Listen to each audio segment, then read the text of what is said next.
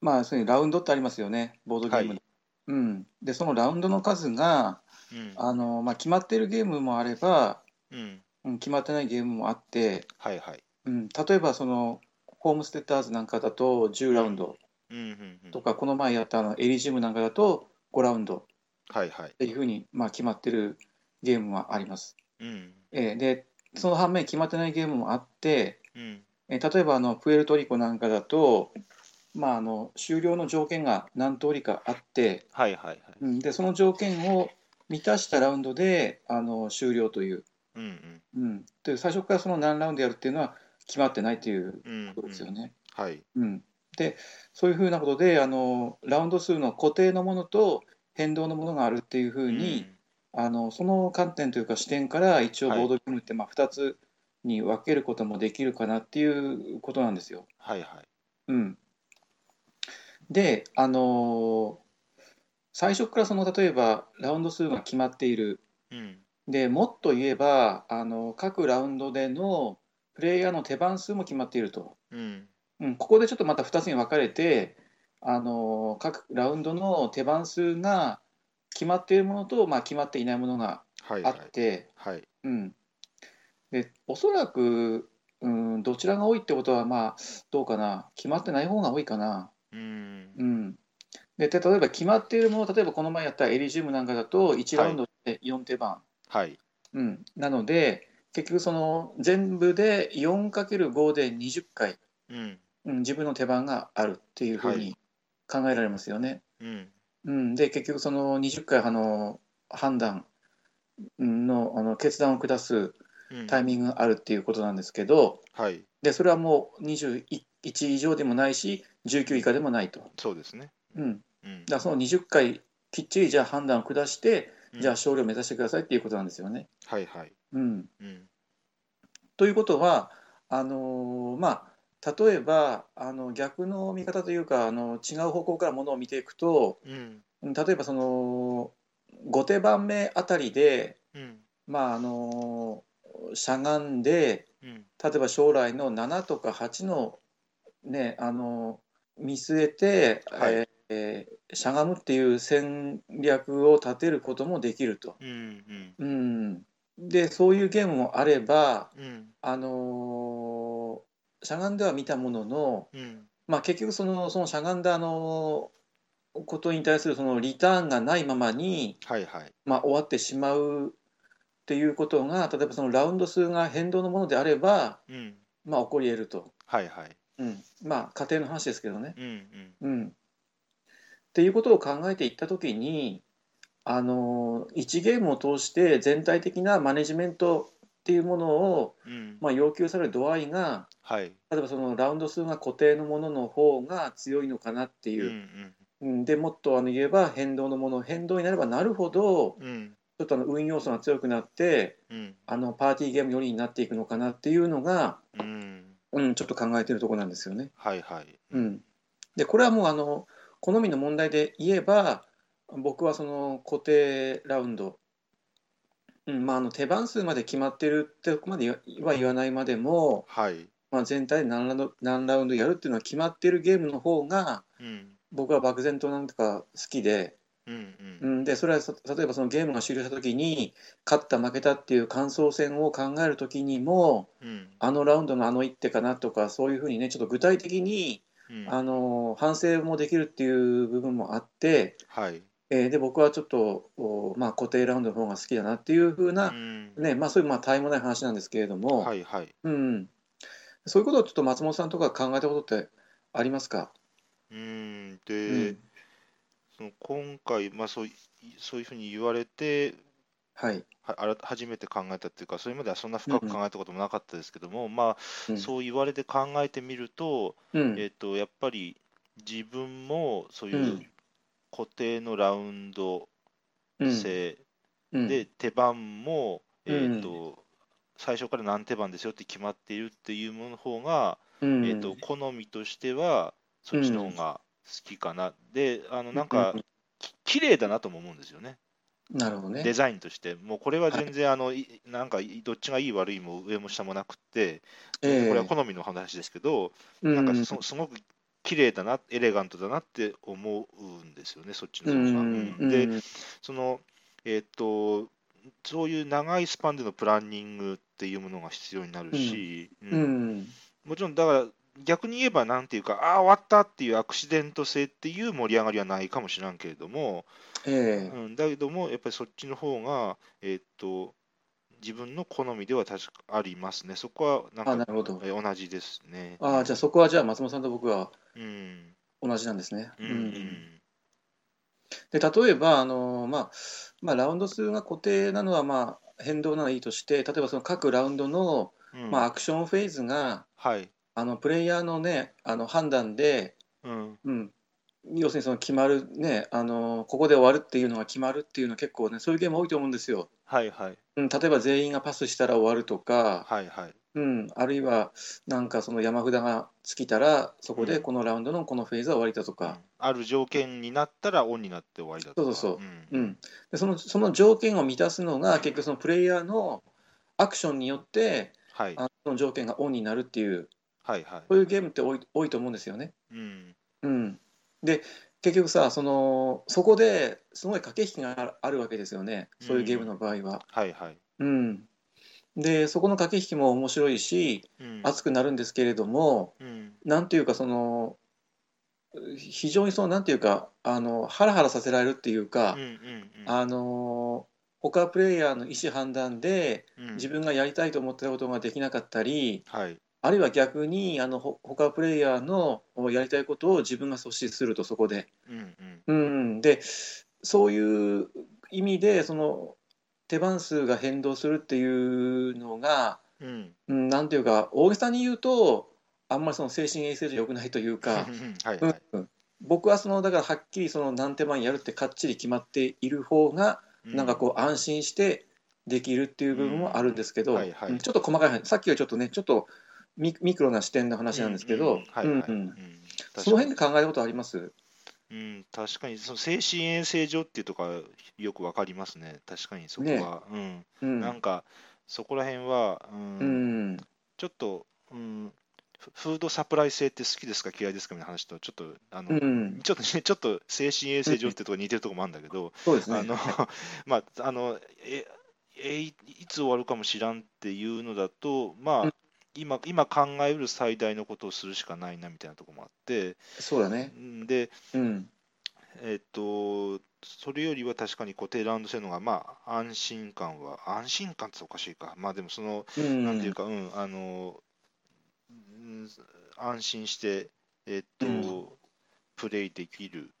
ていうところははい分かり、わかりますね、確かに。そうそうなんですよねうんうんで、まあ、そのち、えっと、なんて中間っていうか、例えば、えっと、こうカードの後ろのボトムの3枚の中に1枚ペロって終了カードがあるんで、えっと、はあの、だから残り3つのうちはどっかで終わりますよっていう、まあ、そういう、ちょ、ちょっと、えっと、中用っていうか、そういうデザインをされてるゲームもありますよね。ありますだからねまあ、で、それは、えっと、そう、ど、その終了の3つの、終了の3ラウンドのうちのいつかで終わるんですよっていう情報は、えっと、うん全員にそれは分かってるわけだから、一応それうんを踏まえてリスクヘッジしてくださいねっていうののがあるそうわですけでね、まあ、それはそれはそれでその、そうそれを踏まえたプランニングができるわけで、まあ、はいそういう、そういうデザインもまああるかなというそうですよねところですね。うんまあそこはねあの各プレイヤーがあの共有する情報として持ってて、うんうんえーそそれまでになんとか自分の最善を尽くしなさいっていうふうにも考えることできますよね。はいはい。うんうんやっぱりへ本当にあのラウンドっていうのは決まってなくて、ある終は了い条件で、えはっいと、オンですよっていうのは、えっと、まあ、ともすると、ちょっと上長、なかなか終わんないっていう上長になるうー可能性も秘めていてっていうところがあります。で、うんで、まあ、カタンとか典型的だなと思うんですけど、はい、そういうふうに、えっと、トップの人がみんなで邪魔し合って、なかなかこれいつ終わんのかなみたいな話になったりとか、まあ、そういうのは変、えー本当の変動ラウンド制だと、ちょっとはらんでいる、ううん、うん危険性でもあるのかなというところは思いますね。うんうん、でまああのキングメーカー問題、うんうんうんあのまあ、自分がここで終わらせることができると要するにはいそのはい、変動性の場合ですよね、そうですね。うん、その条件をオンにできるうんうー立場にいた時に、うんまあ、自分にはその自分がもし勝つんであればそこはもう間違いなくその条件をオンにしてしまってうんあの勝利を手中に入れるっていうのはうん当然ですけれども、うんうんまあ、あのここでもし自分が終了時には引いてラウンドが終わった時に、うんうん、あの他のプレイヤーの誰かの勝利がほぼ決まるっていうそうですね。ね、うんキングメーカー問題が、ね、如実にこれちょっと影響してくるんですよね。うんうんそう個人的にあのプレッシャー私苦手なんですよね。えー終わらしていいのかなうんみたいなのがあって、うん本当これこれでこれで自分を終わらして1位じゃなかったらかっこ悪いなみたいななんかわわけのわからんプライドがうんうんあって、うんうんうんそうそうちょっとね苦ちょっとそういうのもちょっと苦手なところなんですよね。ううんんまあ蓋を開けてみ見てどうなるかっていうはっきりそうそうそう分かっていないゲームもありますからうね。ん、そうまあわねうんもう本当に漠然もう完全に見えてるゲームならまだしもうんう、うんあとまあ見えてるんだけどちょっとかなり膨大な計算量を必要とするとか、そうだね、うん、うんまあ、そこでちょっとゲームを止めてあの逐一計算始めるのもなんか悪いし そうですダね。ウンタイムいたずらに長くして、うんでそうまあ、そういう部分もあって、まあねまあ、いろいろこの辺ちょっと引きこもごもというか、はいはい。うん、あるなっていうのがちょっと漠然と今ちょっと考えてるところなんですよね。うん、うん、で、えっと、やっぱり昔のはもう90年代より前の80年代とか、本当レガシー枠のゲーム、レガシーのゲームっていうのは、あんまりはい固定ラウンド制度はなくて、えええっと、もっと言えば、えーあの、何ラウンドにするか、もうプレイヤー間で最初に決めましょうみたいな、そんな、うんえっうと、ん決め方をするのもあったりだとか、はあい、と、で逆に言うと、例えば、えっと、エネルギーポーカーとか、うんえっと、だら、えーエネルギーポーカーとか典型ですけど、ああいうレガシーのゲームであれ固定ラウンドなんですよね、エネルギーポーカーって。で、そういうのだと、えーなんて言うんだろう、評あの、よく言われてる評価としては、この、この、えっと、古い時代にやって、もう固定ラウンド制のゲームなんですよ、これっていう、このうん明確な収束性があるんですみたいなんで、先見の明みたいにこう言われてるようなこともあったりして、うんうんだから基本、やっぱりちょっとそういう古いゲームっていうのは、あんまり固定ラウンド性みたいなのはない、うん少ないっていうのが印象なんですよね、個人的に。なるほどね、ううん、んまあ、必ずしもそのどちらがいいっていうのは、まあそうですね。ううんまあ、はっきりとその、まあ、言えないと思うんですけど、うんうん、一応そういう2つの、ね、曲があって、まあ、あの固定と変動っていうふうにあの、2つに分けていた時にうんじゃああなたどちらが好きでしょうかっていうことをちょっと考えてみるのも、なるほど、うんまあ、面白いかなと思ったので、そうですね。はいえー、とじゃあまず最初に5タイトル挙げてもらえますか。はい、えっ、と、今回あげようと思ったのは、まず、クラフトワーゲン、はい、で、ドゥードゥルクエスト、うんで、知略悪略、はいで、スクエアオンセール、うんあと、えーバケツ消防士。はい、の5つですね。あなるほどはい。ははいいじゃあ早速1タイトル目からお願いします。はいじゃあ、えっと、まあ、本当に新しいクラフトワーゲンからういんこうかなと思うんですけども、はいえっと、クラフトワーゲンは、えー基本情報は2015年はいしのあのゲームマーケットで、えっとうん買いましたよね、えっとはい本当に新作ですよね。はいで、えっと、デザイナー、マティアス・クラマーですと。はいはいで、えっと、えーブラックファイアっていうパブリッシャーで、本当にああたうんうんうん新しいですね、新興メーカーって言ってもいいんですかね。うんちょっとあの違ってたらごめんなさい。うんえっとスピールワークスかと思っていたんですけどね、なんとなくね。うんで、一応、スピルワークスのロゴも入ってますよね。うんあそうなんですねそうなんですよね。はいうんで、えー、2人から4人、うん、 10歳以上75分っていうところですね。はいはい、で、えっと、マティアス・クラマーは、あの、えっと、ランカスターの回でも出てきて、そこでも、はいあの紹介していただいているところですけども、はい、えっと、グレンモアから始まって、うん、ヘルベチア・ランカスター、ミデうス・んカルマー、でロ、ロココが2013年、で、うんから、のクラフトワーゲン2015年っていう、うんえっと、一応流れですよね。うん、はい。で、クラフトワーゲンはどんなゲームですかっていうと、テーマは自動車ですね。うん、えー、と自動車をお作ってマーケットに売って買ってもらいましょうっていう、まあ、うん一つまずメインの柱と、うんそれから、えー、と自分のところで、えーとうんレーシングカーのエンジンをこう開発して、で、うんそれその素晴らしいエンジンをレースカーにうん搭載して、えーとうんうんうんレースをビュンビュン走らせて、そこでこうトップを取りましょう、そこで点数取りましょう、レースで点数取りましょうっていう、まあ、基本二大柱はいがでできてるゲームですよね、得点ええ得点経路としては。はい、はいで、えーっと、プレイヤーはまあアクションをすると。で、アクションをするってのはまあ、えエンジンのレベルを上げたり、車体のレベルを上げたり、えーっと、うんおお客さんを出したり、レースを走らしたり、えーっと、自分の従業員増やしたりっていう、まあ、いろんなアクションがあるんですけれども、ええーっと、そのアクションをどうやって選択するんですかっていうところで、えーっと、うんここでグレンモア、え最大って言ったらあれですけども、グレンモアのシステムが登場しているというところうですよんうんね。うんうんうんでグレン・モアのシステムって何ですかっていうとこう、えーこういうあこういうアクションをしますっていうこうタイルアクションタイルがこううー時計回りでこう列でこうずらーっと並んでるんですよねこうはい時計回りで円,、円のようにはいはいででその列のこう後ろの方に、えー、とプレイヤーを表すマーカーがこうちょこちょこちょこって並んでてではい手番になったらえやりたいアクションのタイルのところでピョンってワーカーを飛ばあのそこまで持ってってそのアクションをしますよと。はいで、えー、と手番っていうのは時計順にえ時計回り順にぐるぐるぐるぐる回るわけではなくってこの、はいえー、と列において一番後ろ反時計回りでうん一番後ろのマーカーのプレイヤーが絶対に必ず手番を行いますよっていうところですよねだから、そうだねえー、とすごいやりたいアクションをはいやるのにすんこう列の先頭の方にピョンって飛んで、まあ、やりたいアクションしたはいいけれども次手番来るまですんげえ時間かかるよみたいな。ところだとか、えー、とうまくタイミングを合わせれば、ちょっと自分の連続手番ができますよみたいなところがあったりだとかっていうところですよね。はいで、ここの、まずここの、まあ、グレン・モアでも使われたこの、えっ、と、か画期的なこのはいシステム、えっ、と、何のアクションをしますかっていうその選択で、次に手番が回ってくるそのタイミングまで決めてしまう。まあ、もちろん明確に何手番ごとは決め分かんないですけれども、まあえ、えっ、と、すぐ来るのか、じちょっと待たなならんのかっていうそのタイミングもそこで決めてしまうっていう、このメカニクスの、うんうんえっ、と、エレガントさってういうことですよんね。で、えーっと、このゲームは、えー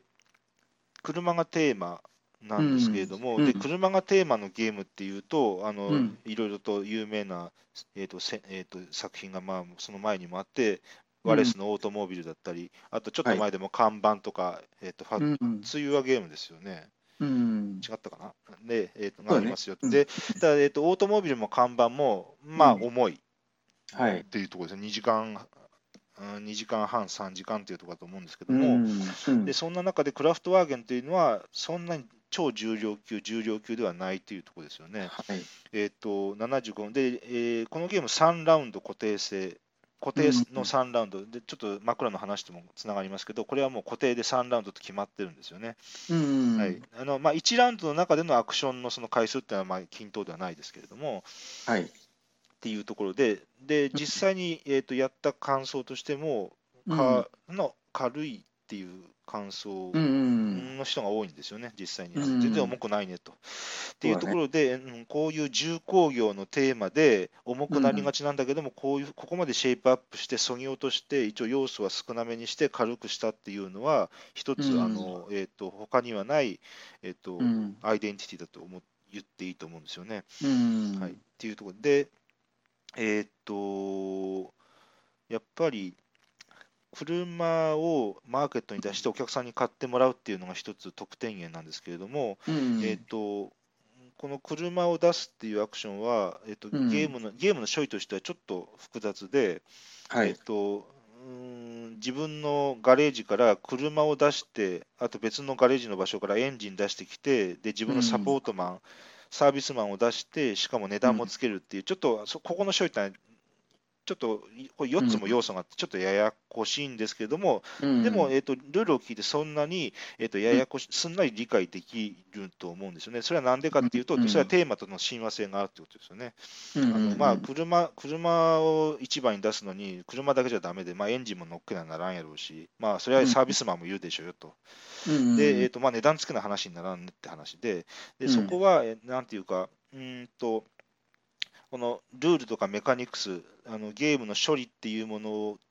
とプレイ、それをプレイヤーがどう理解するかっていう、そこの手助けとして、このコンポーネントとかテーマとかのしが親和性が高いので、まあ、あうんうんのまあ、ああ、そうですよねって、スーッとこう入っていけるとはいいはういところですね。で、コはいンポーネントとかテーマっていうのは、そのはいえー、とプレイヤーがメカニクスとかルールを咀嚼する上において、えー本当につなぎ役というか、接着剤のような役割を一つ果たしていると思うんですけど、そこは成功しているんじゃないかなってなる思ほっどているところですね。はいうん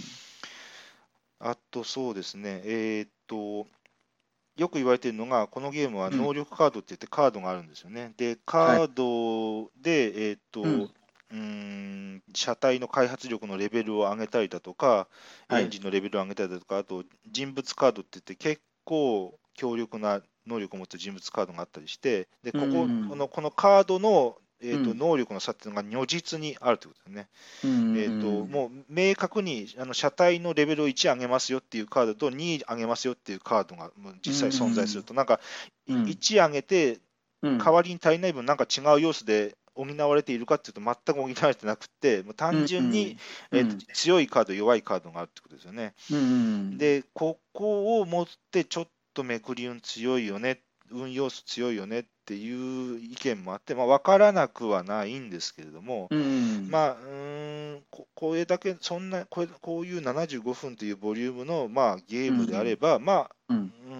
ん許、許容範囲っていうか、まあ、それはいいんじゃないのかな、あの、なんていうか、ちぐはぐな感じは、個人的にはそんな受けてないんですよね。うんはいはいうんうはいん、でこういうめくり運が強くて3時間半とか4時間かかりますっていうとええってなるんですけど、まあ、そうじゃないんで、うんうっんていうところですね。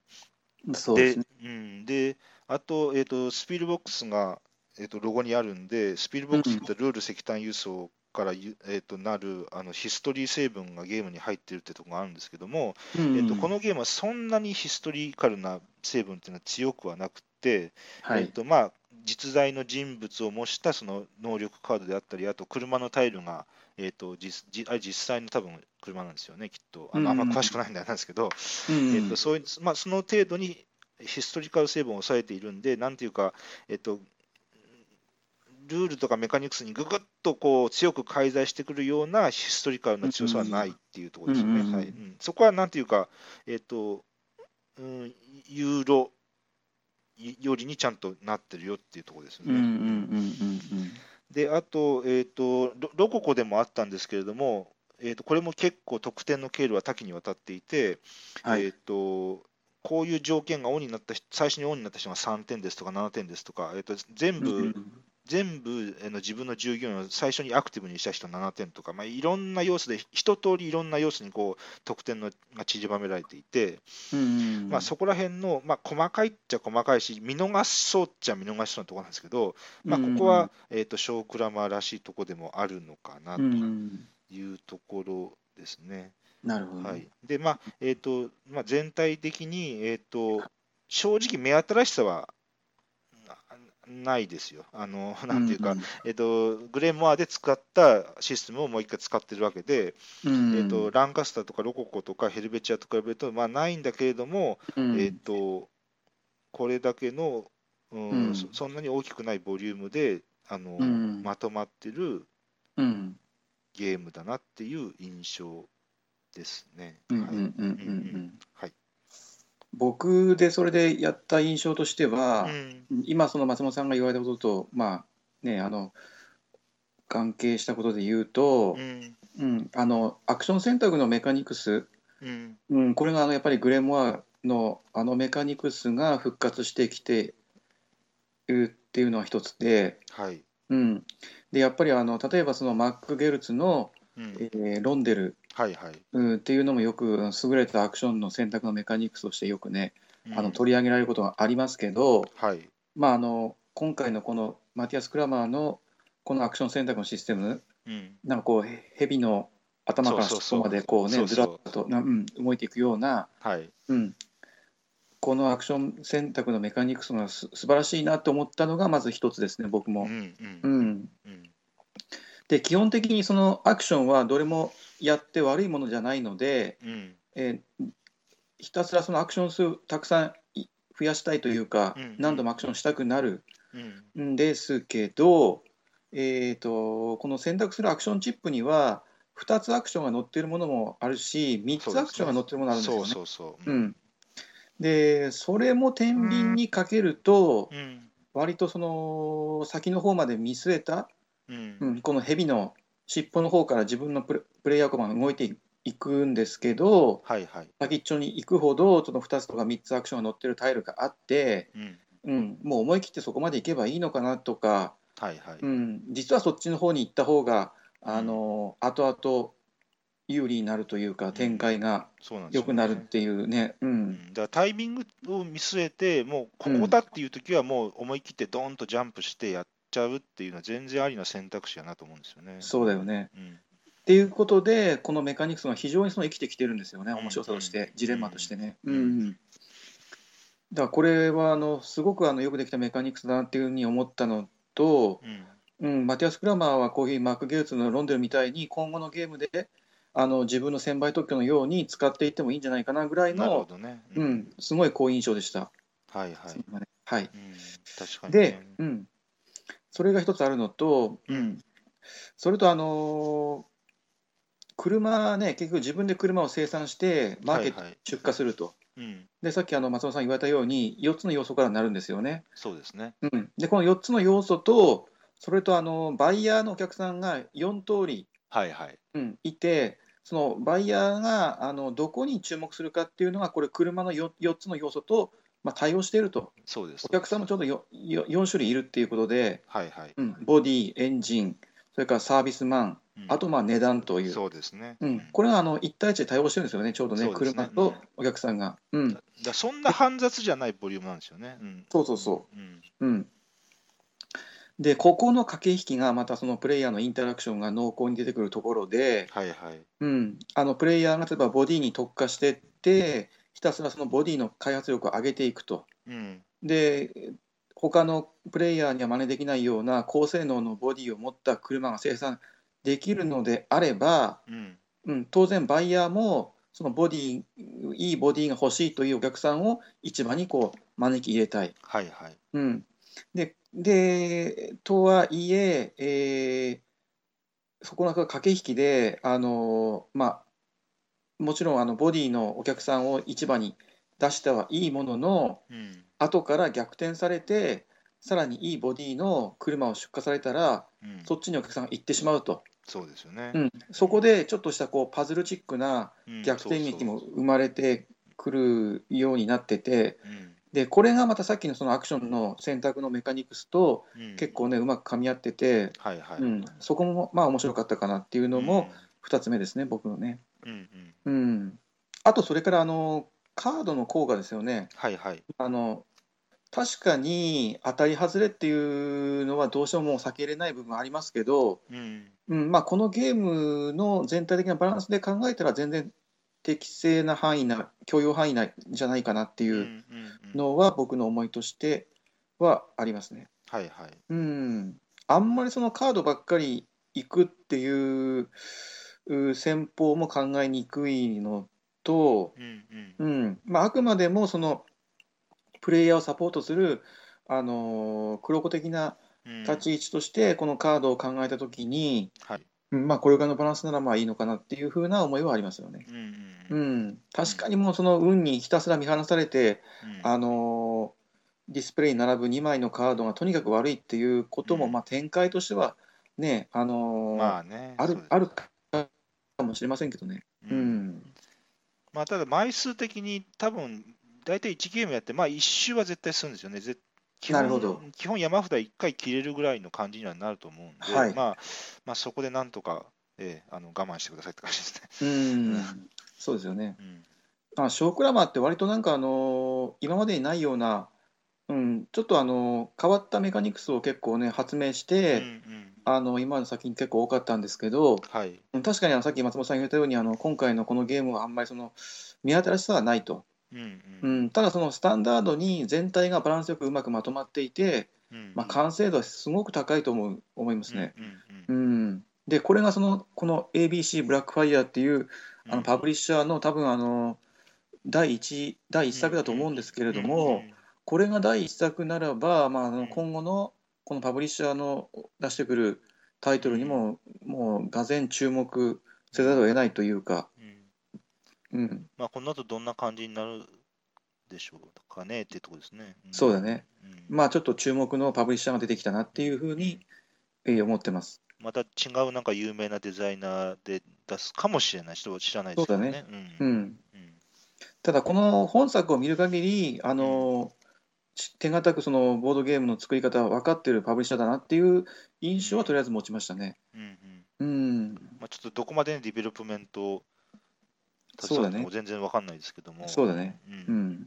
で、これ、あの、ちょっと1個だけ、あの、このアクションの2つできますよとか3つできますよっていくつかあるんですけど、はいまあ、、これも、まあ、そんな無造作に適当にこれ作られてるわけではなくて、ええ例えばこれは、えっと、エンジンを取りますよっていうのと、車体を取りますよっていうアクション、車体とエンジンがあって、やっとまあ出せる、車体とエンジンがあれば、まあ、あのであと1人以上は考えれば、お店に出せるんですよね。あのうんうんで、その時にこのタイルを見た時に、えっとうん車体を取るっていうアクションと、エンジンを取るっていうアクションは、これは絶対に一緒にはなっていないんですよ、今見る限り。うんうんうんうんで、それはよく考えれば、それは確かにそうで、だってそれ、そのそんな2つのやつ選んだら、エンジン取りまうんす、車体取ります、はい、じゃあ手番終わったんで車出しますねって言って、その1個で出せちゃうじゃないですか、その1アクション選べば。はい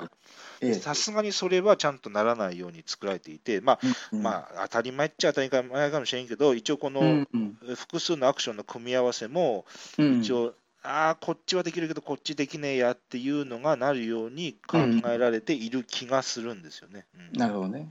うんうんうんっていうのがうん一個、ちょっと思いましたね。そうだね。そうだね。うんうん。あのーまあねあのこのイラストワークがハラルド・リースケではい。ボックスアートもこうなんかごつい感じというかちょっと暗い感じの、うん、まあ、車のボックスアート、そうですね。うん、でテーマもこのドイツの車増産のその黎明期のうん話で、うんまあ、あの男臭いというか油臭いというかそういうちょっとね華 華やかさとは無縁のうんテーマの、うん、このなんでブすけルーどを基調としたこの そう、まあ、あくまでも渋い渋いですね。渋いあのこのアートワークで、ううんん、ベンツだかなんたらダイムラーだかいろいろそういうね、はいはい、そうあそうのこわもてのタイトルが出てくるんですけれども、ううんん、ただゲームとしては非非常にねあのすんなりと入っていける、うんうん、もうここのアクション選択のこのメカニクスをメインにしてうんあのプレイアビリティは非常に高くてうんうんうんで得点経路もただそれで得点経路は多岐にわたっているのでうんあのゲームがそんなに浅はかじゃなくてうん十分にその奥行きのあるうんいいゲームになってますよね。でまあ、例えば、例えば、はまあ、1位を取るぞっていう、まあのも楽しみ方もありながら、うん、いやちょっと、まあ、1位にはならなかったけど、むちゃくちゃすげえエンジンうん作って、もうブンブン、もう市場無視して、ブンブンレースで走ってやったぜっていう、まあ、そうい うたの楽しみも一個あるじゃないですか、まああはのいまあうん、だから一応そういうのも一応テーマ性があるがゆえにそこ、そういうなんか楽しみ方もあるのかなっていうのはありますね。うんね、俺はレースで行くぜっていうそうそうそういうやり方も全然ありだよね。そうそうでで、で、まあそれで勝つかもしれないし、うんうんでまあ、そこはちょっとリプリプレイアビリティもちょっとあるのかなと、まあ、ここの間こういう方針出たから今回こうしてみようかなっていうのもまあまあありかなと。うんうんうんそうそうそう結構ね得点タイルが10枚あってそうそそうの、ね、ある条件をめ目ざ満たしたらそのタイルがもらえると。うんでこれ結構10枚もあるので、うんうん割といろんな方向から進めることができるっていうのもこれで示されてますよね。うんうんううん、んまあ、ここら辺一応一通りこう作ってあるところはあの、うん小小クラマっぽいところでもあるのかなっていう。そうだよね。